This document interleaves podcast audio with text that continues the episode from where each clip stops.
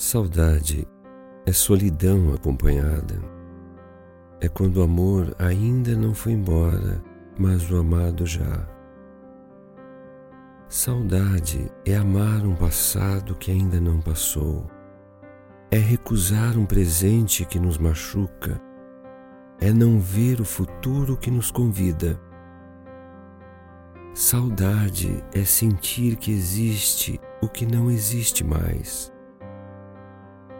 Saudade é o inferno dos que perderam, é a dor dos que ficaram para trás, é o gosto da morte na boca dos que continuam. Só uma pessoa no mundo deseja sentir saudade, aquela que nunca amou. E esse é o maior dos sofrimentos.